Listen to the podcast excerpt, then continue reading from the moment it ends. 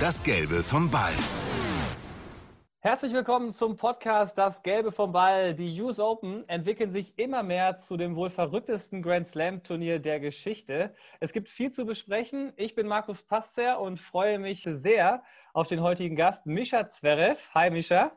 Hallo, danke, dass danke. ich da sein darf. Ja, danke dir, dass du die Zeit nimmst. Du bist der Bruder von Alex Zverev und bist seit Jahren Tennisprofi. Wir wollen mal mit dir darüber sprechen. Du hast schon so viele Matches absolviert, was denn alles so bei den US Open passiert ist und auch was in deinem Leben bisher nach Corona so passiert ist. Aber bevor wir damit anfangen, die wichtigste Frage: Wie geht's dir und deiner Familie? Ja, uns geht es soweit ganz gut und ähm, fühlen sich alle wohl. War natürlich eine etwas äh, komplizierte Zeit, als dann äh, das Ergebnis von Papa positiv ausfiel, aber dem geht es mittlerweile ganz gut und ähm, ja, wie gesagt, wir können uns nicht beschweren, konzentrieren uns auf die US Open, wo Sascha ja, ganz gut spielt und hoffen, dass er dann noch möglichst lange dabei sein kann.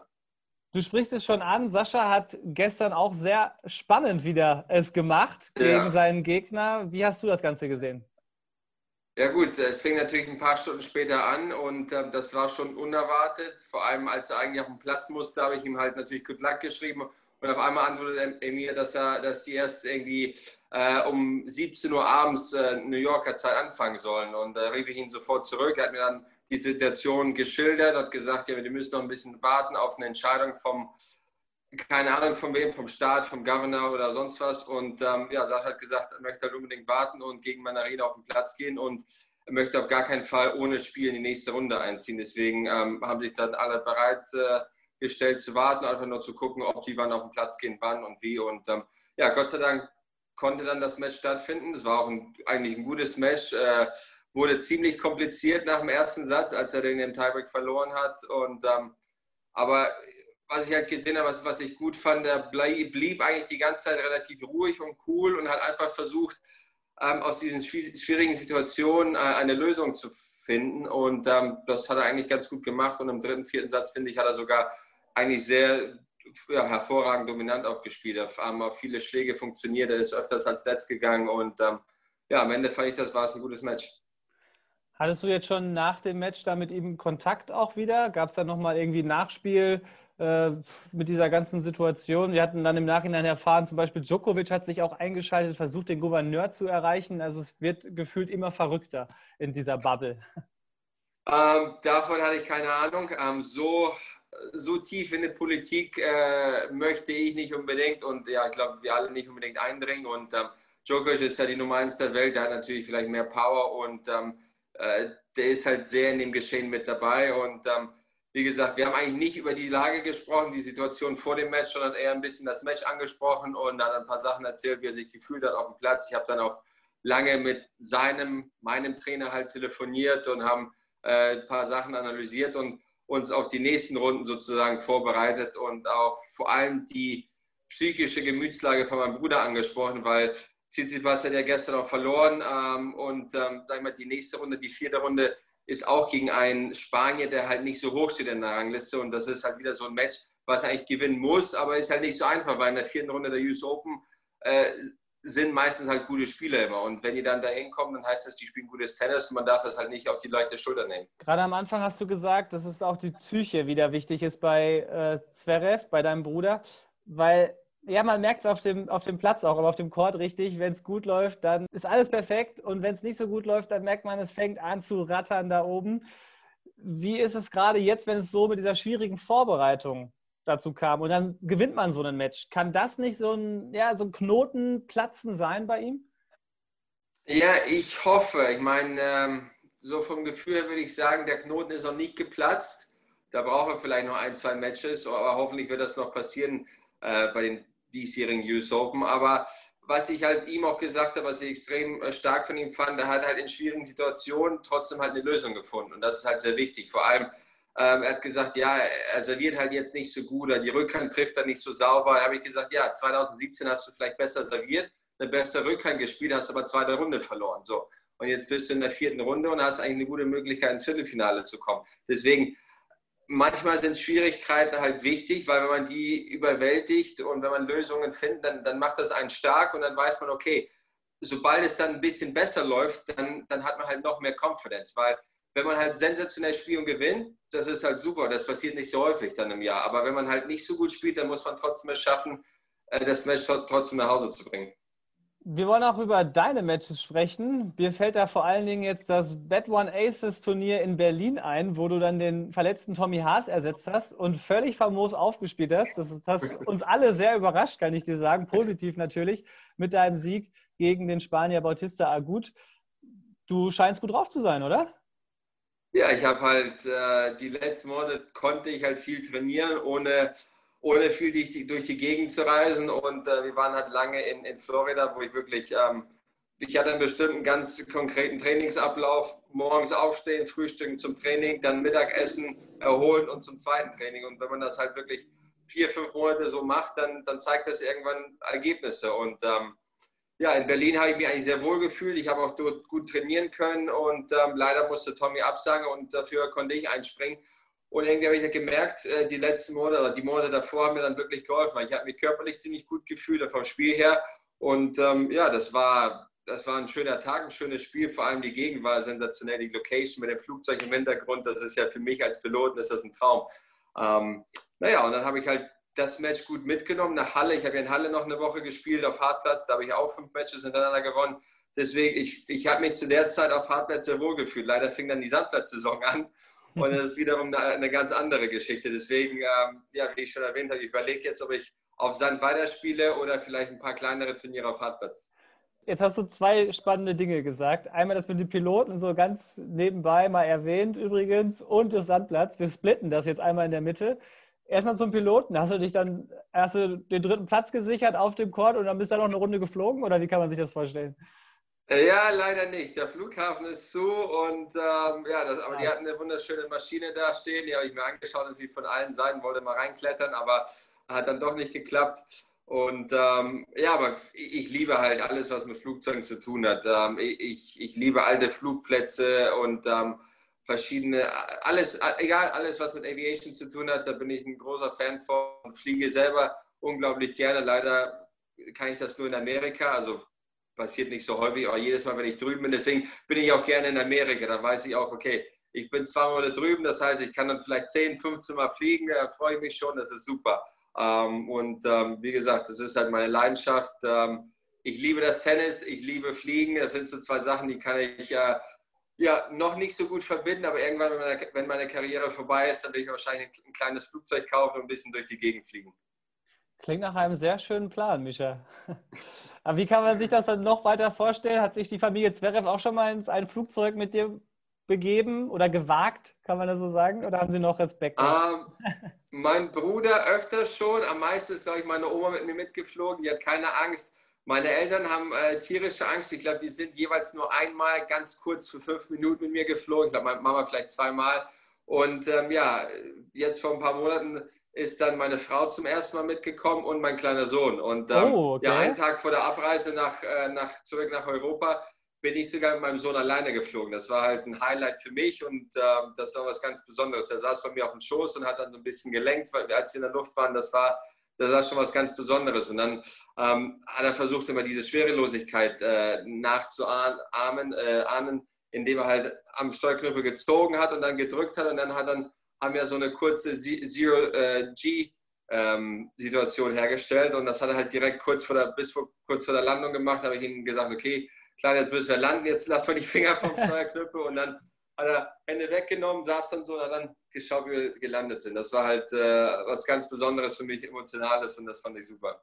Jetzt musst du uns nochmal verraten, wie alt war dein Sohn genau, wenn er sowas macht? Der ist doch sehr jung. Äh, ein Jahr und äh, ja, neun Monate ungefähr, acht, neun Monate. Ich kann mich nicht mehr daran erinnern, wie ich damals drauf war als fast Zweijähriger, aber ich, mein Vater hat sowas nicht mit mir gemacht. Mal gucken, ob dein Sohn dann hoch hinauskommt.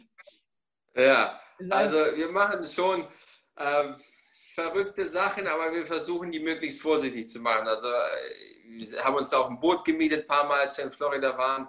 Und da sind wir mit ihm zum Boot gefahren. Also er liebt alles, was man halt steuern kann, ob das Autos sind, Boote, Flugzeuge. Und ähm, ich versuche ihm halt alles so ein bisschen beizubringen, äh, damit er möglichst viel kennenlernt. Und ähm, wir machen es natürlich sehr vorsichtig und ähm, Sicherheit geht immer vor. Aber wie gesagt, ich versuche ihm halt die Welt zu zeigen von allen verschiedenen Perspektiven und ob das vom Wasser ist, aus der Luft oder sonst wieder. Ich möchte, dass er wirklich die Welt so sieht, wie, wie wir sie auch sehen, damit er auch die Welt halt genießen kann. Wunderschön, so soll es sein. Jetzt muss ich aber auch fragen, wie macht sich denn der Onkel Alexander Zverev? Wie kann man seine Rolle definieren? Äh, er ist halt ganz gut. Er ist halt der große Onkel, der äh, sozusagen der berühmte Tennisspieler, den wir halt öfters im Fernsehen sehen. Und äh, ja, mein, mein kleiner Sohn weiß schon halt, wenn, wenn Onkel nicht da ist, das heißt, er ist beim Turnier und spielt Tennis. Und genauso weiß er auch, das ist auch bei mir so, wenn wir beide nicht da sind, das heißt, wir, wir sind dann irgendwo, reisen durch die Welt und spielen Tennis. Und ähm, ja, wir schauen halt, uns immer halt Matches im Fernsehen an oder auf dem Computer. Wenn wir halt beim Abendessen sind und warten aufs Essen, er wird ein bisschen ungeduldig, dann machen wir ab und zu Tennis an oder halt Cartoons und äh, wechseln halt so ein bisschen ab, weil, was die, ähm, ja, was die, was das Entertainment-Programm angeht. Also da, da kennt sich schon ein bisschen aus, der weiß, der weiß, was der Onkel macht. Also können wir uns in 20 Jahren dann auf den nächsten Zverev beim News Open Turnier freuen, ja? Also ich, ich hätte nichts dagegen. Wenn er Lust hat drauf, dann ich hätte nichts dagegen. Sehr schön. Jetzt möchte ich zu dir nochmal kommen. Du hast 2018 war es, glaube ich, oder 2017 eine schwierige Phase durchlebt. Das war auch mit der Geburt eines Kindes eigentlich verbunden, was, was natürlich sehr schön war. Aber auf dem Court lief es nicht mehr so rund. Kannst du da nochmal so, so einen kleinen Einblick geben von damals? Ja, das war 2018. Das war ein toughes Match, das ich bei den US Open verloren habe gegen Fritz, wo ich 2 zu 0 Sätze vorne lag und ähm, da habe ich Krämpfe bekommen im, im dritten schon und äh, das, das war wirklich eine, eine schwere Niederlage. Ähm, und ja, dann kam mein Sohn auf die Welt. Das war eigentlich einer der schönsten Momente meines Lebens und ähm, ähm leider habe ich dann danach, glaube ich, die falschen Entscheidungen getroffen. Anstatt äh, zu Hause zu bleiben und mit der Familie die Zeit zu verbringen, wollte ich halt professionell sein und, und trotzdem mich auf die Turniere konzentrieren, was aber halt nicht ging, weil ich, ich wollte einfach nach Hause, ich wollte zu meiner Familie, ich wollte zu meinem Sohn und leider ist, ist, ist man dann im Herbst nach den News Open und da geht die Reise nach China. Also drei Wochen Asien ist natürlich tough, egal in welcher Situation man ist. Oder dann wurde ich leider auch noch krank, äh, lag zehn Tage mit Fieber im Bett und ähm, das waren so Momente, da ich gedacht habe, ich keine Lust zu spielen. Ich, also ich hatte null Lust zu spielen, aber ich habe mich irgendwie durchgekämpft aber ich war halt körperlich bei den Turnieren anwesend, aber geistig war ich eigentlich zu Hause und wollte, zu, wie gesagt, zu der Familie und eigentlich keine Turniere spielen. Und ähm, leider war ich dann in der Situation etwas zu lange, habe dann äh, bis zum Saisonende durchgespielt, wo ich eigentlich keine Lust hatte.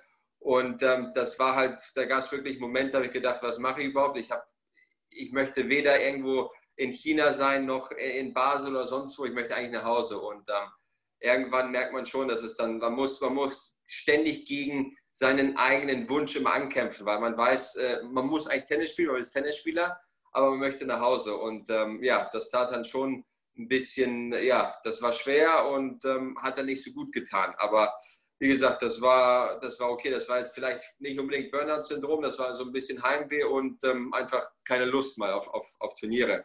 Äh, aber ich habe es gut überstanden, alles okay. Und ähm, was dann natürlich ganz äh, körperlich auf der anderen Seite, was ganz kompliziert war, war natürlich mein Handgelenksbruch in Australien. Das war direkt mhm. bei der ersten Trainingseinheit, als wir dann nach Australien kamen, nach der Offseason. Und ähm, so fing halt meine Saison 2019 direkt mit einem Gips äh, an der rechten Hand an. Und das ist halt kein guter Start in die Saison. Und ähm, wie gesagt, da konnte ich mich das ganze Jahr über nicht, nicht wirklich davon erholen. Ich habe dann als der Gips ab war, habe ich nicht gut gespielt. Dann gab es Probleme mit dem Rücken und so ging es dann weiter, wirklich bis, äh, bis zum Jahresende eigentlich. Und wie hast du dich dann da rausgeholt? Ich meine, wenn ich jetzt den Mischer äh, gerade sehe, der vor mir sitzt, dann sprüht er quasi nur vor Energie, endlich wieder auf den Court gelassen zu werden. Das ist wirklich sehr schön um, zu ähm, sehen. Ja, man, wie gesagt, im Leben muss man einfach nur die Balance finden. Und wenn man zu viele Turniere spielt, muss man nach Hause. Wenn man zu lange zu Hause sitzt, dann, dann möchte man wieder auf den Platz. Und ähm, irgendwo habe ich einfach die Balance gefunden und äh, was eigentlich auch einfach war, weil meine Familie unterstützt mich immer. Meine Frau hat ja auch früher Tennis gespielt, die versteht das ganze Leben und die möchte auch, dass ich Tennis spiele. Und wir sind halt äh, zu vielen Turnieren mit, äh, mit der ganzen Familie gereist. Also mein Sohn hat schon innerhalb seines ersten Lebensjahres alle vier Grand Slam Turniere besucht. Er war in Australien mit, er war bei den French Open, Wimbledon und US Open dabei. Und ähm, sowas hilft natürlich und motiviert einen. Deswegen, da, da hatte ich natürlich riesen Spaß. Und ähm, ja, jetzt bin ich immer noch dabei und möchte unbedingt auch wieder auf den Platz, weil ja, jetzt geht es mir gut, habe die Balance gefunden und äh, fühlt sich alles ganz wohl an. Das hört sich wirklich sehr gut an. Michael, was auffällt, ist, dass du und dein Bruder, ihr seid zwei sehr unterschiedliche Menschen. Das kann man, glaube ich, so sagen, oder? Ähm, ich würde sagen, ja, zehn Jahre Unterschied äh, und ähm, ja, Körperbau ist anders, Charakter ist anders. Äh, das ist schon, da ist irgendwas, weiß ich nicht, irgendwas nicht schief gegangen, aber irgendwas anders gegangen. Versucht trotzdem mal, wie das Verhältnis eurer ja, Geschwisterliebe zu erklären. Ähm, ich glaube, der hilft uns, äh, Gegensätze ziehen sich an und da hilft uns äh, wirklich, da helfen uns diese zehn Jahre ähm, Altersunterschied, weil ich bin schon einen Tick älter und sehe die Welt mit anderen Augen und verstehe vielleicht ihn auch etwas besser. Ich bin halt, ähm, wie gesagt, nicht 20 Jahre älter, das wäre schon vielleicht zu viel, aber zehn Jahre, ich bin alt genug, so dass ich halt vielleicht sein Kumpel sein kann, aber auf der anderen Seite auch sein ähm, äh, Mentor, der ihm vielleicht ein paar Ratschläge gibt. Und äh, ja, das dritte Gesicht wäre dann einfach jemand, der ihn in Ruhe lässt. Und ähm, ich versuche halt, meine ganzen Aufgaben gut zu mischen, gut zu verteilen. Und wie gesagt, die Balance ist halt sehr wichtig, egal in welchem äh, Lebensabschnitt man gerade ist. Und da versuche ich halt wirklich, ähm, sage ich mal, ihm zu helfen und äh, an Seite zu stehen, einfach nur ihn unterstützen und zu unterstützen, egal mit welchen, gerade ob er jetzt Ratschläge braucht oder seine Ruhe. Und ähm, ja, bis jetzt klappt es ganz gut und wir haben eigentlich ein super Verhältnis. Und ich lasse ihn, momentan ist er 23, der wird, ist ein erwachsener Mann eigentlich und deswegen lasse ich ihn meistens auch in Ruhe. Und wenn er halt Hilfe braucht, dann kommt er zu mir. Aber ich jetzt, ich rede nicht auf ihn ein, ich rufe ihn nicht tausendmal am Tag an und sage ihm, was er halt richtig oder falsch gemacht hat, sondern ich lasse ihn sein. Wenn er Hilfe braucht, weiß er, er kann immer zu mir kommen. Jetzt war gerade eine besondere Zeit, wo er vermutlich öfter mal deinen Ratschlag gebraucht hat. Ich spreche ja die Corona-Situation an. Das war ja wirklich auch überall in der Presse. Äh, wie war da der Austausch zwischen euch? Ja, gut. Ich habe ihn, äh, da war, kam er öfters in der Presse vor, mal halt positiv, mal weniger positiv. Deswegen, da, da lasse ich ihn sein und unterstütze ihn einfach, weil, sag mal, wenn er Sachen macht und ähm, die sind halt, sag ich mal, weniger positiv und kommen halt weniger positiv in der, der, äh, in der Presse an, dann, dann weiß er auch Bescheid, dann braucht er nicht mich oder so, dann, dann, ja, dann reden wir über andere Sachen, aber insgesamt, ähm, ich weiß, er ist ein guter Mensch, hat ein gutes Herz und ähm, selbst wenn er Sachen macht, die vielleicht Leuten nicht gefallen, ich weiß, er macht das nicht, weil er halt böse ist oder weil er jemandem wehtun möchte, sondern ähm, manche Sachen passieren einfach, das gehört zum Leben dazu. Äh, niemand ist perfekt und niemand trifft die perfekten Entscheidungen, vor allem heutzutage wenn man mal einen Fehltritt hat, dann, dann bekommt das sofort jeder mit. Das ist halt auf Social Media, in der Presse oder sonst wo. Ähm, vor 20, 30 Jahren war das nicht der Fall. Da wurde einem halt viel mehr vergeben, weil das einfach halt äh, nicht in der Presse äh, auftauchte. Und, ähm, aber das Leben, das wir heutzutage leben, das ist sehr öffentlich und ähm, das hat seine positiven Seiten und seine negativen. Das gehört alles dazu. Und ähm, wie gesagt, ähm, keiner ist perfekt, aber dafür sind wir alle halt menschlich und ich glaube, das, das mögen halt viele an ihm auch. Ja, und den großen Vorteil, den du hast, du kennst ihn wirklich von seiner ganz privaten Seite. Deswegen, wir kennen ihn ja eher auch vom Court. Jetzt frage ich mich mal, was würdest du sagen, ist der größte Unterschied zwischen dem Spieler Alexander Zverev und dem Menschen Alexander Zverev?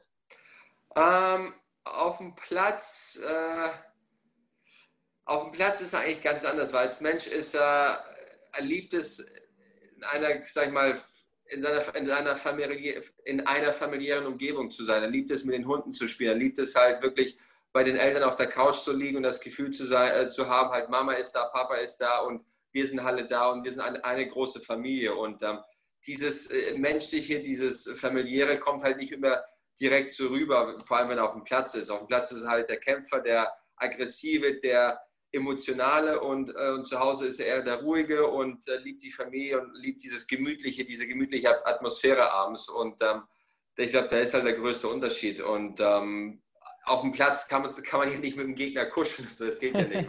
auf, dem Platz, auf dem Platz ist man ein Kämpfer. Man, man muss den Gegner besiegen. Es ist wie, wie beim Boxen. Da muss man halt seine Stärke zeigen. Und ähm, deswegen ist er halt genau, eigentlich genau das Gegenteil in der Familie außerhalb des Platzes, wenn wir zu Hause alle zusammen unterwegs sind. Und das ist halt das Schöne an ihm. Ich kenne aber auch eine Situation, wo auch ein äh, Sascha Zverev zu einem Kämpfer wird mit der Familie. Die Gartenduelle zwischen den Brüdern. Da habe ich wirklich schon viel gehört von. Mir wurde berichtet, ich sehe jetzt keine Namen, du wirst wissen, um wen es geht, dass da sogar das Spielfeld mit Gartenschläuchen abgesteckt wurde. Ist das wahr? Äh, ja, das waren so Verlängerungskabel, Gartenschläuche, alles Mögliche. Also wir haben schon mehrere Fünfsatz-Matches hinter uns äh, bei uns im Garten und ähm, ja, da ging es äh, um vieles. Also da, der, derjenige, der verloren hat, der hatte auch mal einen schlechten, äh, schlechten Abend und äh, keinen Appetit und das war schon äh, brutal. Aber das ist schön, weil man, man kann sich dann so ein bisschen austoben und ähm, ja, man, man zankt, dann, zankt sich so ein bisschen, aber das ist schön und es macht Spaß und ähm, das ist einfach, das gehört dazu. Also ob das jetzt im Garten ist, beim Tennisspielen, im Fitnessraum, beim Gewichteheben oder auf dem, auf dem äh, hier bei, bei den 400 Meter Läufen. Also wir sind immer, versuchen uns gegenseitig zu schlagen und versuchen immer der Beste zu sein. Wer führt in der Gesamtstatistik im Garten? Ja, eigentlich ich, aber wenn man ihn das fragen würde, würde er sagen, ja natürlich. da, da fängt schon an. Ähm, deswegen, da ist es schwer. Man muss halt, äh, jeder fühlt sich als der äh, wahre Favorit, deswegen, aber wir, wir sprechen es auch nicht an. Also wir lassen es so in der, in der Tiefe. Aber es kann man doch schon dann auch vielleicht als bisschen als dein Verdienst sehen, dass er dann da auch so gut geworden ist, weil ich stelle mir vor, wenn ich gegen einen zehn Jahre älteren Bruder ständig spiele, dann macht das ja auch was mit mir äh, und meiner Fitness, meiner einfach meinen spielerischen Fähigkeiten. Ja, das, ja, das möchte ich so glauben, weil ähm, er hat halt Darfst ständig jemand, ja, er hatte halt ständig jemanden, den er schlagen wollte. Und ähm, wie gesagt, egal in welchem Alter er war oder egal was er gemacht hatte, hatte halt ein Ziel vor sich. Und das äh, primäre Ziel war einfach, mich zu schlagen. Und ähm, ich glaube, das war so, so ein bisschen Motivation, das war Ehrgeiz, das war halt ein konkretes Ziel vor seinen Augen. Das hat ihm halt geholfen. Ich habe ihm natürlich auch ich habe ihm gezeigt, ich bin besser, vor allem war ich zehn Jahre älter, ich bin besser in vielen Sachen, aber ich habe ihm auch so das Gefühl gegeben, er kann mich schlagen und er ist nicht weit davon entfernt. Deswegen, er sollte nie, äh, nie den Glauben daran verlieren. Und ähm, das war halt so ein, von mir aus, ich hatte das Gefühl, ich hatte die Aufgabe, ihn rankommen zu lassen, aber mich nicht überholen zu dürfen, aber nicht zu früh zumindest. Und ähm, jetzt ist er natürlich, äh, steht er halt in der Rangliste viel höher und, und spielt viel besser, aber im Training ähm, habe ich jetzt die Aufgabe, obwohl er der klare Favorit ist, habe ich die Aufgabe, ihn so ein bisschen runterzuholen und zu sagen, ja, du bist zwar der Favorit, aber ich kann dich trotzdem noch schlagen. Und ich glaube, das ist auch ganz wichtig, weil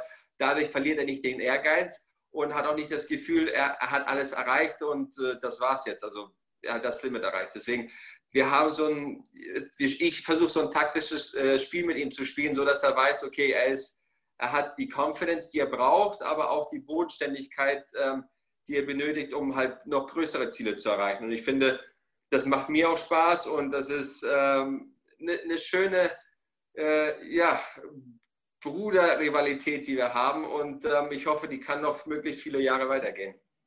Deine Waffe in diesen Duellen auf dem Court wird doch wahrscheinlich das Surf and Volley sein, oder nicht?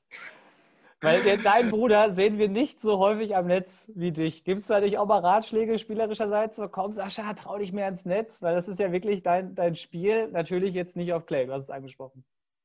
Ähm, ja, das ist meine Stärke. Ich kann ihm da natürlich Ratschläge geben, aber am Ende, er muss sich wohlfühlen. Und ähm, das wird dauern, vor allem das Surfen-Volley-Spiel äh, entwickeln, das, das dauert einfach lange. Man braucht mehr, viele Jahre, weil das ist auch tough vom Kopf her, weil man geht, sag ich mal, 50 Mal ne-, ans Netz, man wird 30 Mal passiert und äh, ein paar Mal gewinnt man halt die Punkte, weil das Entscheidende ist, man gewinnt die wichtigen Punkte und ähm, das ist natürlich, äh, das ist jedes Mal wie so ein Cointoss. Ähm, wenn man das ein Match lang macht, das, das geht schon auf die Nerven. Man muss halt sich darauf einstellen und bereit, zu sein, äh, bereit sein.